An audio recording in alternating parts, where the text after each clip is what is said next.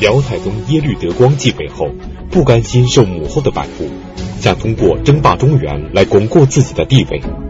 就在这个时候，中原王朝有一个人主动送上门来，不仅口口声声要认耶律德光做爹，而且还给他带来了一个入主中原的机会。那么，这个人是谁呢？他为什么要认耶律德光当爹呢？这背后又隐藏着怎样的阴谋？请继续收看北京海淀教师进修学校高级教师袁腾飞讲述《塞北三朝之辽》第五集《上门认爹》。上一讲啊，我们讲这个辽太宗皇帝耶律德光啊，很想啊出兵中原，扬名立万。正在他想打瞌睡的时候呢，有人来给他送枕头，是吧？一个比他大十几岁的人呢。要认他为爹啊，那这送上门的老儿子是谁呢？这个就是五代的时候啊，后晋开国的皇帝石敬瑭。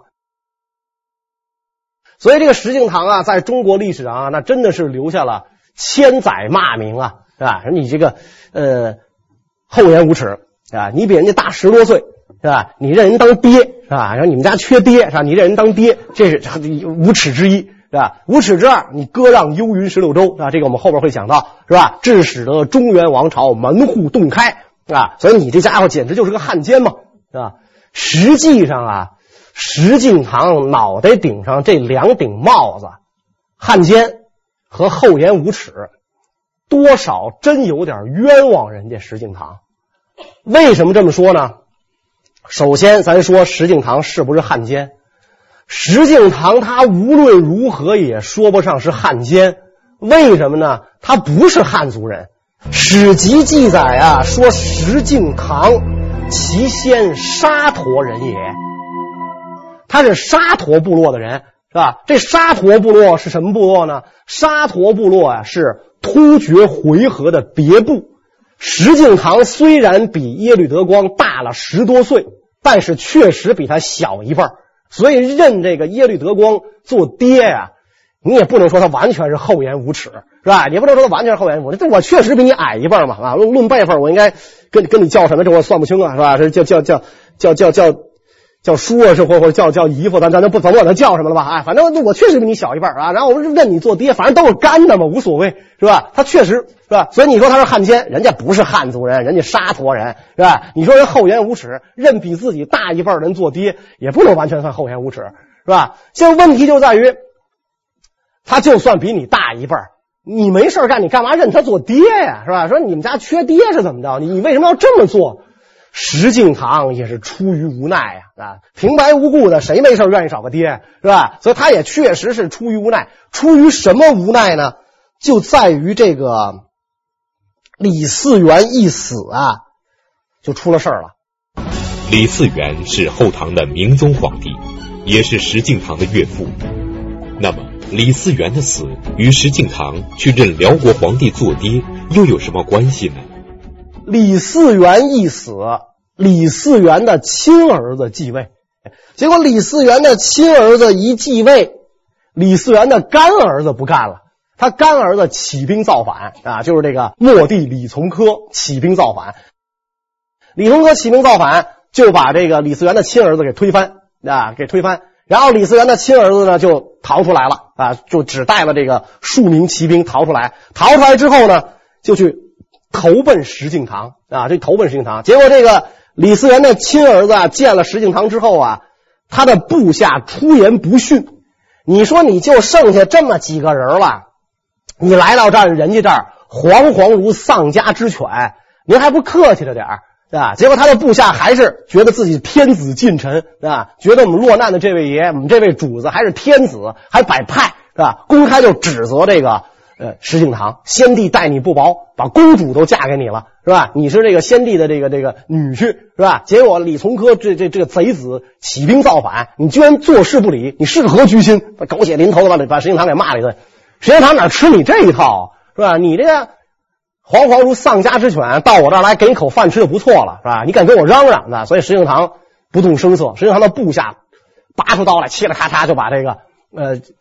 就皇帝，就就就落难天子周围的人全宰了，是吧？一看石敬瑭，一看，你看这你你们这怎么搞的？不经我同意，你们就把这人全杀了，是吧？你这事儿就我干脆是吧？咱咱干彻底点吧，是吧？咱把这个落难天子捆吧捆吧交给这个李从珂，我干脆投奔他就得了。所以石敬瑭就把这个这位落难天子给捆了。捆了之后呢，他就去找这个李从珂，是吧？你看，是吧？这这这可是先帝的亲生儿子，我都把他捆了，我来投奔你，我你该重用我吧？是吧？你该重用我吧？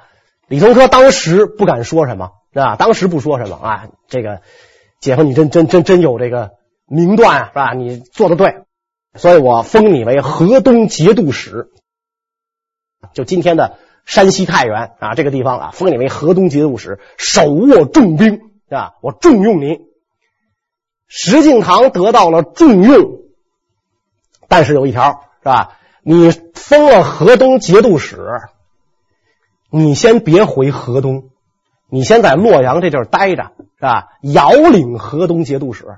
李从珂为什么要把石敬瑭控制起来、扣下来？很容易理解。李从珂本来姓王，你是先帝爷的养子，你把先帝的亲生儿子推翻，你这地位来的不正，是吧？中国古代是一家一姓的江山，是吧？李姓江山，你姓王的能做。我姓石的为什么不能，对吧？我还是先帝爷正牌女婿，是吧？我妻子可是先帝亲生闺女，不像你这半道捡来的，是吧？我可是亲生闺女，是吧？你姓王的能做，我姓石的就就能做，他姓赵的就能，他姓张的就能。所以李从珂作为一个天子，干的也很无奈呀，是吧？他很弱势，君弱臣强，互相瞅着对方都不顺眼，互相要防着对方。所以这个李从珂这皇帝当的窝囊到什么程程度啊？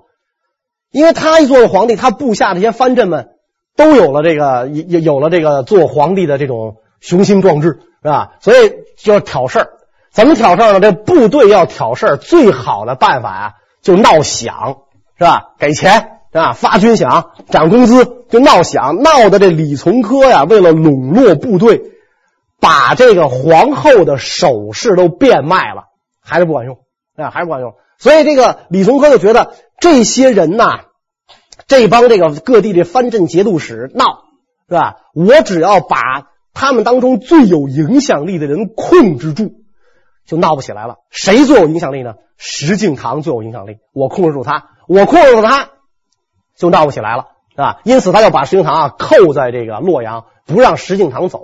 石敬瑭也知道皇上怀疑我，是吧？我现在在这个洛阳，我老家在太原，在河东，是吧？我现在手里边没兵没将，是吧？皇上要把我怎么着，我一点辙没有。所以石敬瑭就整天愁啊，茶不思饭不想，就愁愁愁愁愁，愁到最后，这个石敬瑭瘦的呀，就是一具会动的骷髅，是吧？就瘦成这样了，皮包骨头了，是吧？所以石敬瑭的妻子非常心疼，是吧？非常心疼怎么办呢？就去找自己的母亲曹太后啊，就跟曹太后说，对吧？说你看皇上这么怀疑我们家十郎，对吧？我们家十郎他忠于皇上，他不会造反。而你看他现在都瘦成这样了，是吧？你你去看看他，他都成都成成什么样了，是吧？他肯定不会造反。您跟皇上说说，把他放了得了。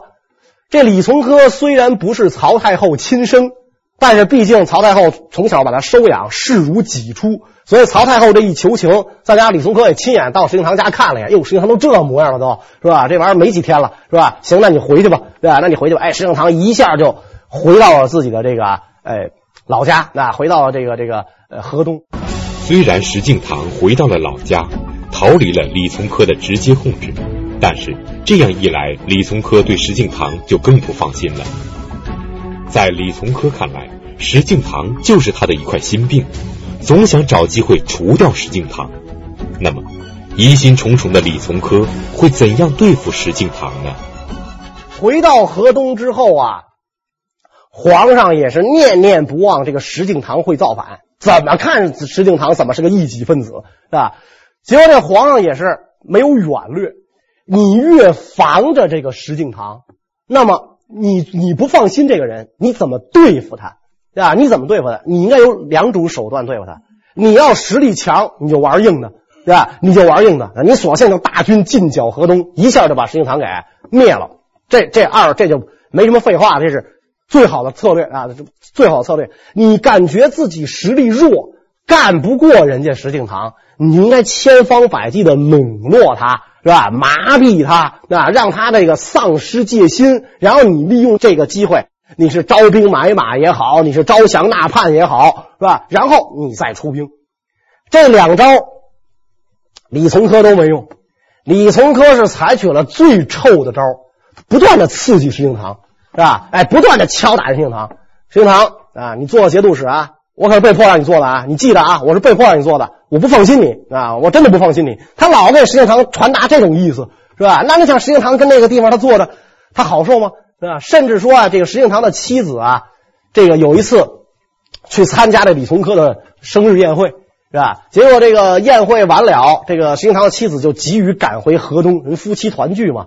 李从珂居然醉醺醺的当着文武百官的面跟石敬瑭的妻子讲：“那么着急回去干嘛？尔归心甚急，欲与十郎反耶？你是不是要回去造反去？你让这个人公主毕竟是后唐明宗亲生。”你是干儿子，你把人亲儿子逼死了，你当的皇帝是吧？你也太过分了，你把人亲儿子逼死啊！然后人家这个亲姑爷，你还老怀疑人造反，当着文武百官面你羞辱人家。所以妻子回去之后就跟石敬瑭哭诉。石敬瑭一看，我都忍到这份上了，皇上还对我这样，我怎么办啊？问自己的谋士，你们给我出个主意吧。我再忍的话，我我忍不下去了。你们说怎么办？谋士说呀，咱试探皇上一下吧。啊，怎么试探皇上呢？石敬瑭有一个侍卫马步军都总管的头衔，你上表把这头衔辞去。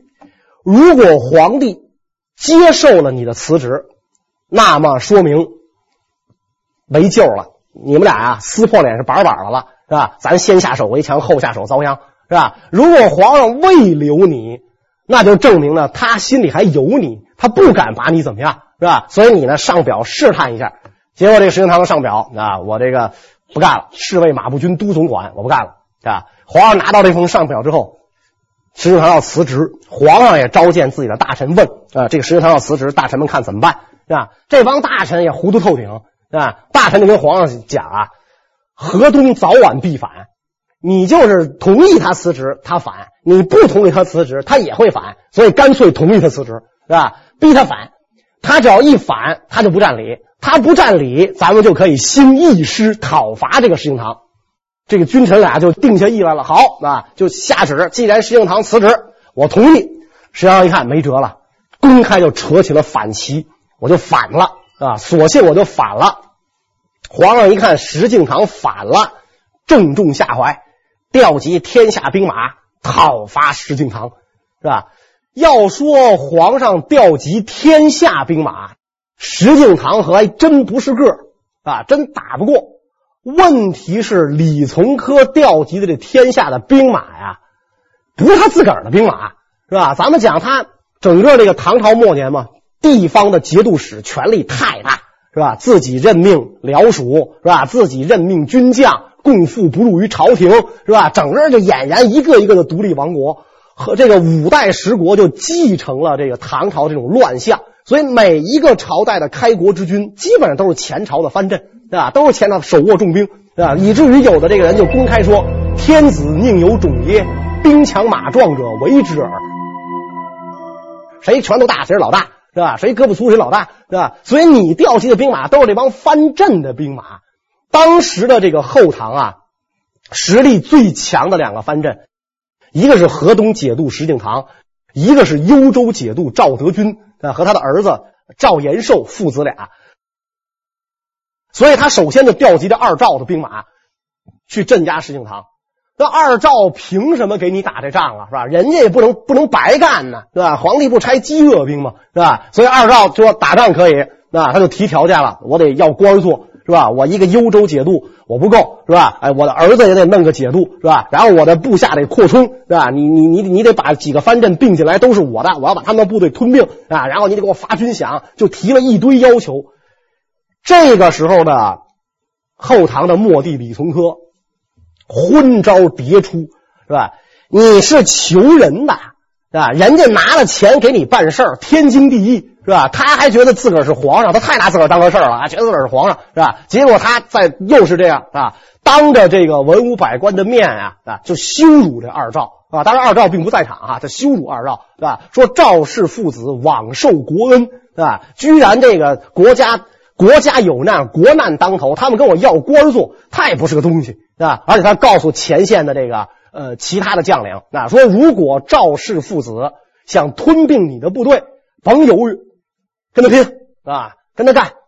一个石敬瑭您还没摆平呢，又把二赵给逼反了，是吧？赵氏父子人就人家又石敬瑭是真的是造反，对吧？石敬瑭真的是造反，我就我就不干了，我就要推翻你。你姓王的能当皇帝，我姓石的也行啊。你这你这个礼是假的，二赵就是要个官嘛，啊，你给他不就完了吗？以后你想办法弄回来，你先把石敬瑭这主要矛盾解决了，你再解决次要矛盾。结果这石敬瑭这主要矛盾没解决。二赵又给逼反了啊！这那二赵又反了，二赵一反，石敬瑭也反，这个后唐啊，也就真是这个有一年没一年了，是吧？那么两边都反了，两边将来难免就要为敌，所以两边为敌怎么办呢？就不约而同都想到要去找靠山啊，都要找靠山。那么找靠山找谁？是吧？谁当时在这个中华大地应该是最强大的？双方不约而同的想到了契丹，所以就派出这个使者去契丹，这个见这个辽太宗啊，就见这个这个耶律德光啊，请求援兵。石敬瑭派去的这位使者是他的长书记啊，就相当于他的秘书长了，是吧？三寸不烂之舌，天花乱坠，是吧？很快就把这个辽太宗啊。就给说服了啊！就给说服，他就跟那辽太宗讲啊，跟那辽太宗讲说这个呃，如果你帮助我家主公灭了后唐之后啊，我们有三项答谢。哪三项答谢呢？石敬瑭想借助辽国的势力来推翻后唐李从珂的统治，从而达到自己统治中原的野心。为了得到辽太宗的支持。石敬瑭提出了三个答谢条件，那么辽太宗会跟石敬瑭做交易吗？石敬瑭开出的这三个条件又分别是什么呢？哪三项答谢呢？第一项，以父弑契丹，你就是我们家主公的爹，而且我们称臣啊，以后我们我们这个王朝跟你们契丹国是君臣之国啊，我们称臣，这是第一个。第二个条件。幽云十六州，奉送上国。第三，每年三十万匹布帛，我们进贡。这个时候，辽太宗就琢磨了：哎，天助我也！现在中原混战是吧？中原混战，那么我作为他们的邻居，奇货可居啊，是吧？他们家内乱了，他们解决不了，想请我调停一下他们家的纠纷。那么我就看谁调停费给的最高，我就给谁调停，是吧？一个是调停费得给高点，再一个呢，就是你多少得占点理，是吧？我不能说这个，因为我们我们国家出兵嘛，是吧？这我们得以有道伐无道，是吧？我们不能说就冲你给人点东西我们就去了，那我们这成了成了打手集团了，这不成啊，是吧？所以你得占点理。因此，这个太宗皇帝就在琢磨，这俩人谁占理？契丹那帮大臣就帮他分析啊，尤其是石敬瑭派去那个长书记，他站他会说呀，我家主公完全是被逼反的啊，就把这个后唐皇帝怎么迫害他们家主公啊，这个种种卑劣行径一一列数啊，他是被逼反，他为保命而已，是吧？我不反，命没了，那不是你死就是我活的事儿，是吧？说这姓赵的他们俩呀，可不是。他们俩完全是小人，落井下石，乘人之危，是吧？他们不是被逼反的。你要帮助，应该帮助我家主公。太宗皇帝一想啊，好，这个说的对啊。从道义上，石敬瑭占理；从辈分上，石敬瑭就更可爱了，对吧？他更可，他比我矮一辈儿啊，对吧？他比我矮一辈儿，他以父弑契丹，我帮助他，我将来就多了一个儿子。是吧？哎，就我就多了一个儿子国。这姓赵的这这这父子俩是吧？这个尤其这个这个他这当爹的赵德军与我约为兄弟。你算老几呀？你跟我约为兄弟是吧？你求我，你还跟我约为兄弟是吧？那我认儿子，我当然不认弟弟了是吧？不认弟弟。另外就是说，这个石敬瑭啊，说石敬瑭啊，他出卖土地，出卖祖宗，割占幽云石，割让幽云十六州。幽云十六州不在石敬瑭手里，对吧？那个姓赵的那不是幽州节度使吧？是吧？赵氏父子在这儿，所以石敬瑭这是借花献佛，慷他人之慨，是吧？一旦上国发兵相助，你帮我灭了后唐，前提是你得帮我灭了后唐。这幽云十六州你自个儿打下来，这就是归你了，我不要，就那意思，是吧？哎，你打来归你，我不要。所以辽太宗一想啊。这个石敬瑭开出的条件，这个赵氏父子肯定不会，因为赵氏父子不能把幽云十六州给我，给我他上哪儿去？那他老家嘛，是吧？然后石敬瑭是慷他人之慨，这地儿反正也不是石敬瑭的，所以石敬瑭要把这地儿给我，肯定是诚心诚意的。因此，辽太宗拍板支持石敬瑭啊，亲率辽国大军南下，连一再劝阻辽国，就是说这个契丹国呀，不要发兵南下的数虑后。这一次，对于太宗兴师南下也乐观其成，因为数立后这个人，这个智谋广远，心机很深，是吧？他原来不让太祖皇帝领兵南下，他是觉得实力不够。现在他看到这中原乱成一锅粥，此时不捞何时捞？大捞特捞，绝好的机会，是吧？所以他也支持，并且呢，跟他儿子一道，那率领大军南下。契丹大军一南下，后唐眼瞅着就要灭亡了吗？所以洛阳眼瞅保不住了，洛阳保不住了，李从珂决定自焚殉国啊！他他要一死啊，自焚殉国。中国古代历史上啊，能够做到国君死社稷的人还真不多，是吧？一般那个亡国之君呢，或降或伏啊，这样的这个挺身一死的，最起码从这个气节上还是挺招人钦佩的啊！所以李从珂决定我要自焚。啊，你自焚你就自焚吧，反正你国破身死嘛。他邀请耶律倍跟他一起自焚。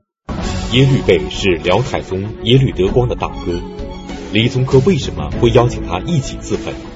再说，耶律倍不是一直待在自己的封地东丹国吗？此时他又为什么会出现在后唐王朝？这件事情还得从耶律德光继位开始说起。我们讲。耶律德光继位，当了这个太宗啊，就成了这个辽国的第二代皇帝，就是太宗皇帝啊。他做了这个皇帝，他做了皇帝之后呢，这个长子耶律倍，也就自己的皇兄耶律倍，仍然留在上京。呃，二弟跟大哥兄弟俩之间难免就有芥蒂，是吧？所以我们看啊，其实这个时候的这个契丹民族啊，还真的是很朴实。这要搁在中原王朝，这大哥肯定就就就就陪伴先帝去了，是吧？就肯定就陪伴。哎，所以这个啊，这个老二对这老大呀，也没痛下杀手，但是呢，他一直啊就不放老大走，所以老大就几次请辞，是吧？您已经做了皇上了，我也不会跟您竞争。啊，我的封地在东丹国，那我原来是父皇让我镇守渤海，那您能不能把我放了，是吧？我归就东丹国，啊，侍奉这个大契丹。最后很长时间啊，最后很长时间，这个太宗皇帝才把自己的哥哥放走。啊，你你就归国吧，回国啊，归就东丹国。结果等这个哥哥回国之后，这个耶律德光。两几次派人去探望，名为探望，实乃监视啊！不但监视，而且呢，他就把这个原来渤海国的人户啊，大量往契丹境内迁徙啊！而且呢，缩小这个原来渤海国，也就是东丹国的领土范围啊，缩小领土范围，而且呢，连自己哥哥的三百名卫兵都是这个耶律德光派来的啊！所以他哥哥非常郁闷啊，非常郁闷啊，怎么办啊？为了表示这个自己的忠心，啊，他哥哥在渤海国的都城建立庙宇，这个刻写碑文，歌颂今上的圣德啊。我弟弟是这个最好的皇帝，就这类似于这种歌颂今上圣德啊，并且建起一座藏书楼，每天读书啊，这个。他哥哥建的这座读书楼啊，至今遗址尚存呐、就是耶律倍建的这读书楼啊，在伊乌吕山的主峰上啊，八百多米高的主峰上，藏书达万卷之多，对吧？当时中原内乱，很多这个古籍啊，正是因为这个耶律倍的搜求，才得以保存。好多，尤其他他这个，因为他是个医药学家嘛，也是是吧？他搜集了很多中原的古医书，这些医书啊，在中原都失传了啊，所以他每天就读书、绘画、吟诗作赋啊，与汉族文人唱和，以示绝无二心。但是啊，他就他这个他弟弟啊，也就是这个耶律德光啊，还是念念不忘啊，就派这个特工啊什么监视这个呃耶律倍。耶律倍感觉啊，不行了。啊！我再这么下去的话呀，这个早晚有一天我会命丧这个我弟弟之手，所以怎么办啊？耶律倍就琢磨啊，怎么办？我呀跑吧。当时这个中原王朝就是后唐啊，就是在位的皇帝呢，就是后唐明宗李嗣源啊，就是这个呃石敬瑭的岳父啊，还当时他还在位，所以李嗣源也知道这个契丹国内部的内乱。几次派人持书渡海招耶律倍，是吧？也不知道他为什么要这么做，是吧？他就招耶律倍，他招耶律倍，耶律倍思之再三，最后说：“谓左右曰：‘我以天下让主上，今反见夷，不如事他国，以成吴太伯之名。我以皇位相让，当今主上，是吧？’这个，这个。”当然你不让也不行啊，他得把自己打扮的这个高风亮节一点，是吧？哎，我把皇位都让给他了，没想到主上仍然见疑，是吧？他还对我不放心，所以干脆弃国远走啊！干脆我呀离家出走了啊，以成全主上啊！我这么着的话，也省得主上那个他整天对我不放心，我呀。离开契丹国啊！你老担心我篡权吗？我现在离开契丹国，这皇位我绝不留恋。于是他带领自己的这个，带着自己的一些随从，带着自己的这个爱妃高氏，带着自己的万卷藏书渡海，那渡渤海湾，进入到这个后唐境内啊。他的原配萧氏和他的儿子耶律阮。没有这个跟他同去，留在了契丹国啊，留在契丹国。然后他带着他的这个一个妃子啊和藏书，就到了这个中原。那么他离开这个故土的时候，在海边竖了一个木牌啊，竖了一个木牌，木牌上写了四句诗。呃，今天看起来啊，这四句诗纯粹就是打油诗的水平，但是。这是史籍鉴于记载的第一首契丹的汉文诗，诗是这么说的：“小山压大山，大山全无力，修建故乡人，从此投外国。”你说这诗怎么不押韵呢？你别忘了这是契丹人是吧？这个草原民族是吧？骁武平陵，弯弓射雕，能写出这样，最起码字儿都对齐了，已经很不错了是吧？哎，小山压大山。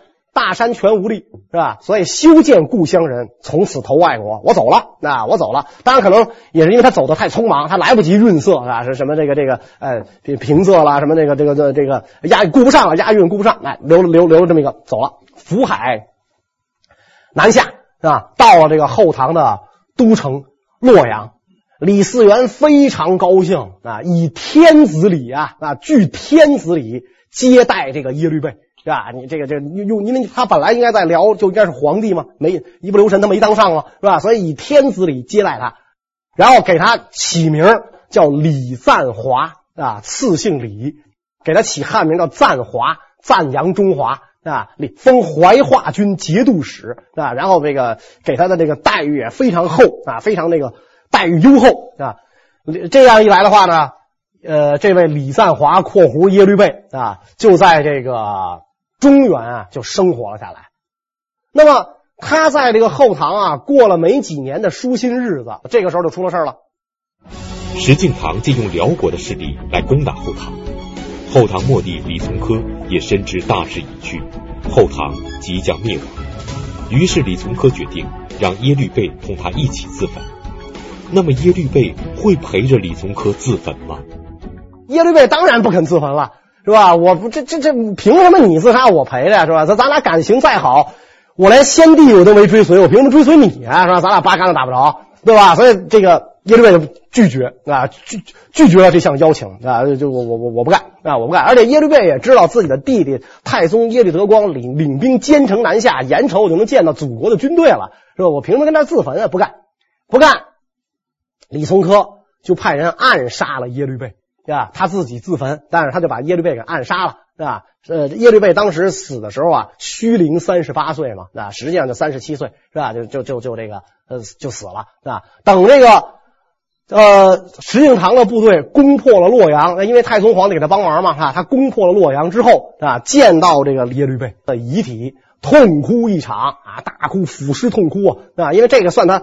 算他大爷嘛，相当于是吧？他他，你想他啊，耶律德光是他爹，那这个耶律德光的哥，那不就是他大爷嘛？啊，他一看我大爷被李从珂害死了，他痛哭一场，是吧？然后呢，把尸体呢就归还给了这个呃契丹，是吧？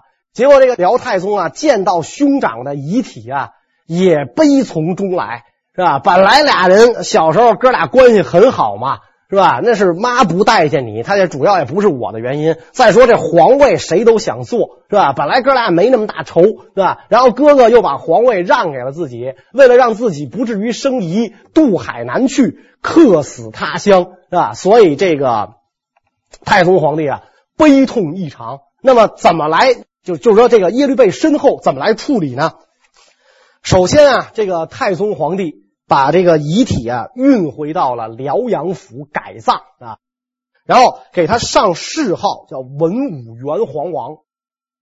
这个中国古代啊，呃，皇帝的名字是不能叫的，啊？是要避讳的，啊？那么皇帝活着的时候有尊号，有年号；皇上死了之后有谥号，有庙号。是吧？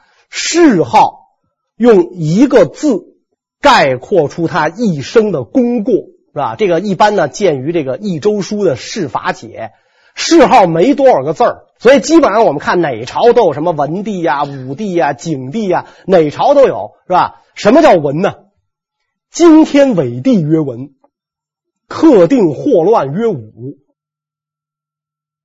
所以一般开朝皇帝，太祖武皇帝。克定祸乱嘛，守城之君太宗文皇帝，对吧？哎，所以这个耶律倍的谥号文武元皇王全占上了啊，全占。这个谥号是可以讲非常高啊，是吧？谥号一般来说就是三种嘛，表扬型、批评型、同情型，是吧？这个文武这显然是表扬的，是吧？哎，文武显然是表扬啊，那批评像隋炀帝，是吧？隋炀帝去离远众曰扬，是吧？杀戮无辜曰利，这是批评，是吧？同情型的就是那种什么呢？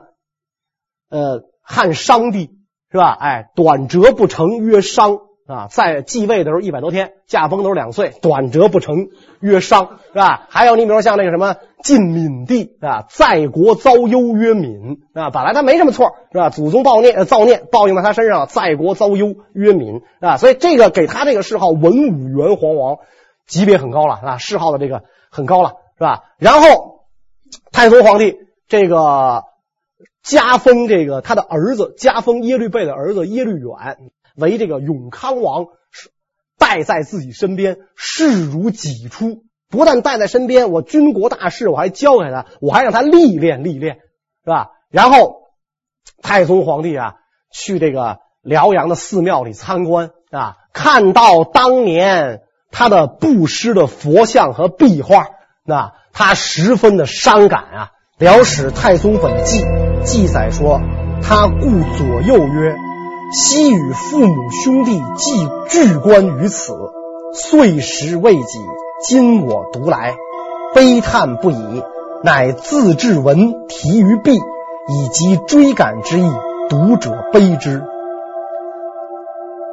啊，他说：“我记得当年啊，这个这个塑像和壁画呀，是朕与母后还有皇兄。”一起来布施的，而今过来参观的时候啊，却只有朕一个人了，那所以他非常的非常伤感。耶律倍客死他乡了，后唐末帝李从珂也自焚了，后唐仅十几年的政权就这样被石敬瑭所取代。石敬瑭利用辽国坐上了皇帝，那么辽国从中获得的最大利益是什么呢？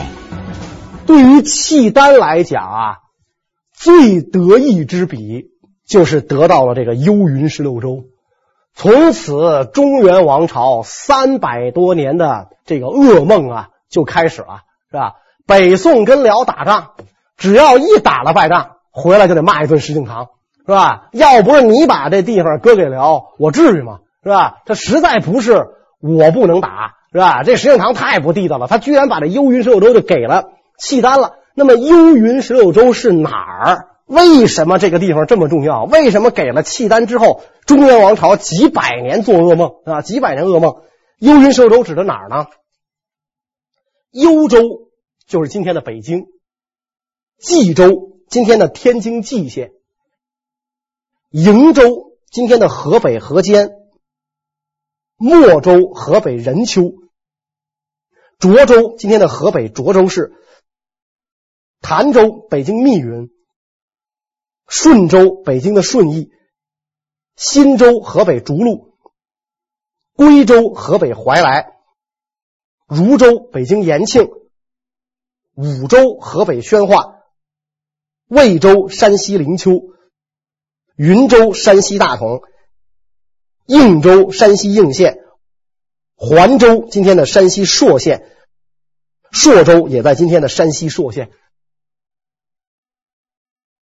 啊，所以我们看到这个幽云十六州，就是今天的北京、天津、河北、山西的北部，长城以南，农耕发达。所以这个地方给了契丹，它的后果在于中原王朝天险尽失。所以等于是为什么以后的两宋、中两宋之事跟北方民族作战老吃亏，这道理就在这儿。是吧？所以为什么这个中这个中原人啊，一提起这石敬瑭来，就恨得咬牙切齿啊？他割让这个幽云十六州，这幽云十六州本来不是他的，他是借花儿献佛，但是这个是你提出来的，归了契丹了，所以这笔账全记在你身上啊！因此，这个石敬瑭这从那个时候起一直到现在，就别想摘干净了啊！别想摘干净。所以，呃，他做了大晋皇帝啊，对契丹的这个。很好啊，对契丹的太宗啊，就辽太宗啊，很好啊啊，辽太宗也很疼爱自己这个儿子，是吧？呃，十六州得到了，每年三十万布帛来了，是吧？然后这个晋后晋对这个契丹啊礼数就恭敬有加，是吧？问题是石敬瑭对这个辽太宗是很好了，是吧？把辽那头是哄好了，这个。国内这头啊，他没哄好，是吧？他为什么没哄好呢？他面临着内忧外患。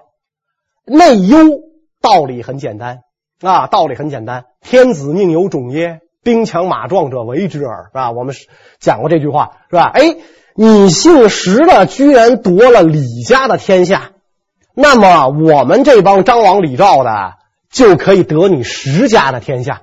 所以各路诸侯是蠢蠢欲动啊，啊，所以他面临着内忧，是吧？那么为什么他面临着外患呢？呃，契丹他不是跟他挺好吗？他不是老跟这个契丹这个甘辞厚壁，是吧？契丹应该这个不会把他怎么样，他为什么面临外患呢？啊，这个内容呢，我们下一讲再讲。谢谢大家。